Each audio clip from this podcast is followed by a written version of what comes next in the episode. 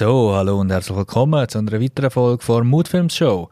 Alles zum Thema Business Content und mit Stories aus dem Leben von selbstständigen Unternehmern. Heute mit dem zweiten Tipp für Makler und Immobilienhändler vor der Kamera reden. Viel Spaß!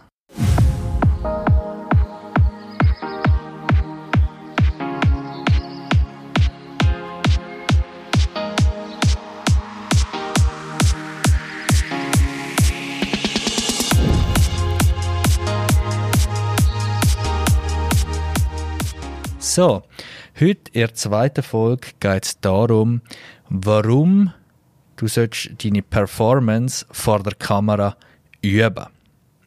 Also, mein zweiter Tipp, zuerst einmal geradeaus, übe dein Auftreten vor der Kamera. Will, nein, nicht will, sondern was ist das Problem? Und zwar, viele, die anfangen mit Videocontent zu arbeiten, sprich sich selber vor die Kamera zu stellen, oder etwas in die Kamera zu erzählen, tun sich am Anfang sehr schwer, weil sie das Gefühl haben, sie müssen einem bestimmten Muster folgen oder so machen wie alle anderen.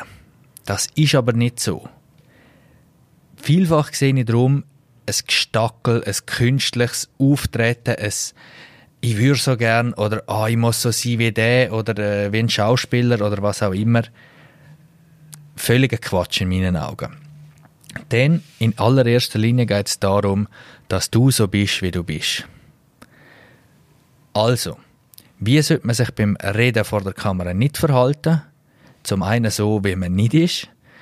Und im Speziellen auch nicht steif, nicht künstlich, nicht äh, zuvor studiert, wie soll ich sagen, wenn es so aussieht, als ob du vom Teleprompter abliest, dann wirkt es scheiße. Wenn du dich nicht wohlfühlst, wenn du vor der Kamera redest, wirkt es auch scheiße. Also mach das nicht. Nächste Frage. Sollte man Versprecher, Verpatzer und Äms und Äs und weiß ich nicht was rausschneiden? Grundsätzlich nein.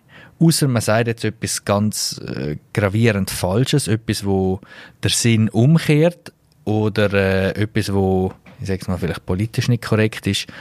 Das ja.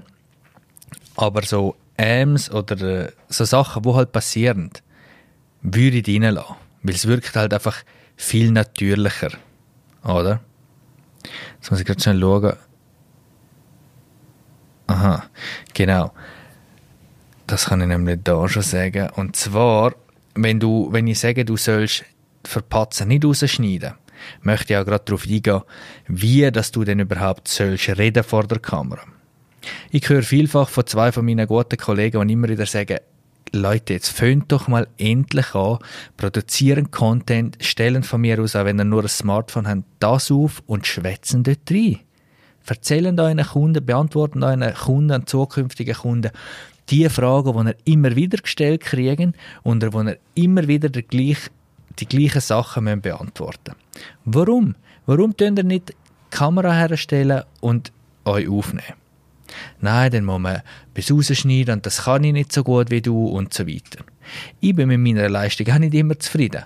Aber scheiß drauf, weil wichtig ist, dass du so redest vor der Kamera, wie du mit einem guten Freund redest, wie du immer redest, wie du mit Kunden normalerweise redest.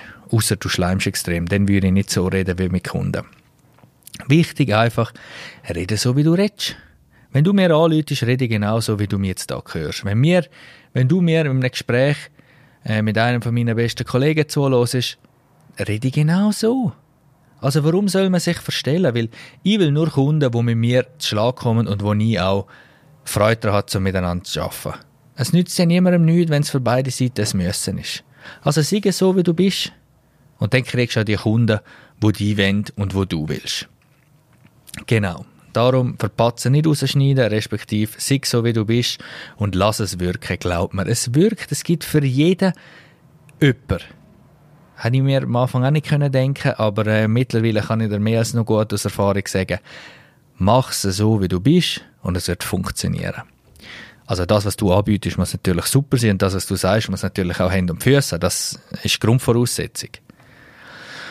Gut, wie kannst du das Reden vor der Kamera üben, nebst dem, dass du wirklich vor der Kamera stehst. Und zwar eine gute Variante, mit dem haben nämlich viele fast noch mehr Mühe, red vor dem Spiegel. Vor dem Spiegel am Morgen reden, zum Morgenstimme ein bisschen auflockern. Erzähl dir selber in den Spiegel, wie sieht dein Tag aus, warum wird das ein geiler Tag, warum, über, äh, warum überraschst du heute deine Kunden, warum wird das heute der beste Tag in der ganzen Woche und so weiter. Das macht es extrem einfach und motiviert dich zusätzlich. Oder, was du auch kannst machen, damit du merkst, respektive damit du das vor dem Spiegel reden vergleichen kannst, lerne mal, wenn, wenn du mit deiner Frau zu Nacht essen gehst oder wenn, wenn mit ein paar Kollegen ein Bierchen trinkst, dann natürlich vorher sagen, du willst das Gespräch aufnehmen, aber dann nimm einfach das Gespräch auf. Nach spätestens 15 bis 20 Minuten haben alle am Tisch vergessen, dass das Gespräch aufgenommen wird. Und dann wird es interessant, weil dann hörst du, wie du normalerweise redest. Das ist eine sehr gute Übung. Habe ich selber nur zwei, dreimal gemacht, weil ich bin relativ schnell ziemlich sicher geworden. Aber ich habe herausgefunden, dass das bei anderen Leuten wirklich super funktioniert. Gut. Wie startest du am besten, wenn du Angst hast oder das Gefühl hast, es ist noch nicht perfekt? Übrigens, Perfektionismus ist immer eine, eine faule Ausrede für ich habe noch nicht den Mut und ich habe Angst. Das ist nur eine Ausrede und äh, das Fundament für äh, zum unglücklich sein. Gut. Also am besten startest in meinen Augen, dass es schon mal Impact hat und damit du schon mal ein bisschen Feedback kriegst, fang an mit äh, Instagram Stories, Facebook Stories, WhatsApp Status Nachrichten und red dort einfach so, heb das Handy vor das Gesicht und nimm eine Story auf. Weil dort erwartet niemand, dass es perfekte Qualität ist und zweitens ist es direkt, also ich sag's mal semi-live, weil du gehst dort nicht gross schneiden, sondern in der Regel nimmst du es auf, leist einen Filter drauf oder eben nicht, schreibst einen Text dazu, raus damit. Und es ist ja maximal 24 Stunden sichtbar. Darum, das beruhigt noch viele. Und ich kann es dir wirklich nur empfehlen, fange so an. Abgesehen davon wirst du so auch noch ein bisschen besser und geübter im Umgang mit Social Media, falls es nicht schon bist. Gut. Dann, was sollst du denn überhaupt alles erzählen? Um das geht es in einer anderen Folge. Aber so viel kann ich dir erzählen, wie ich vorher schon angedeutet habe. Sachen, wo du immer wieder gefragt wirst. Macht äh, dort macht es wirklich Sinn, dir diese Fragen aufzuschreiben und dir die Antworten dazu vielleicht ein bisschen ausformulieren, vielleicht mit Stichwort ein, äh, einen Leitfaden zu machen. Wie, wenn ich einen Podcast mache, habe ich, habe gerade vor mir ein Blatt, also respektive auf dem Bildschirm, mit Fragen, die ich will beantworten zu dem Thema, wo schlussendlich dann auch meine Antwort und mein Tipp unterstreichen, respektive wo wirklich das Fleisch am Knochen ist, wo dir nachher auch etwas soll bringen. Das Gleiche mit den Sachen, wo du kannst erzählen, indem du schon mal die ersten Fragen oder die immer wiederkehrenden Fragen von deinen Kunden beantwortest. Gut, wenn du Hilfe brauchst, zum vor der Kamera reden, dann nimm gern mit mir Kontakt auf, schau dir ein paar von deinen Lieblingsfilmen an und achte vielleicht ein bisschen mehr darauf, wie Leute reden. Schau YouTube-Filme von klassischen YouTubern, die direkt in die Kamera reden. Die machen das vielfach wirklich sehr, sehr gut. Gut, die haben auch extrem viel Training, aber um das geht es ja schlussendlich. Und tun unbedingt anfangen mit Stories und mit dir selber reden vor dem Spiegel. Tönt komisch, wirkt aber.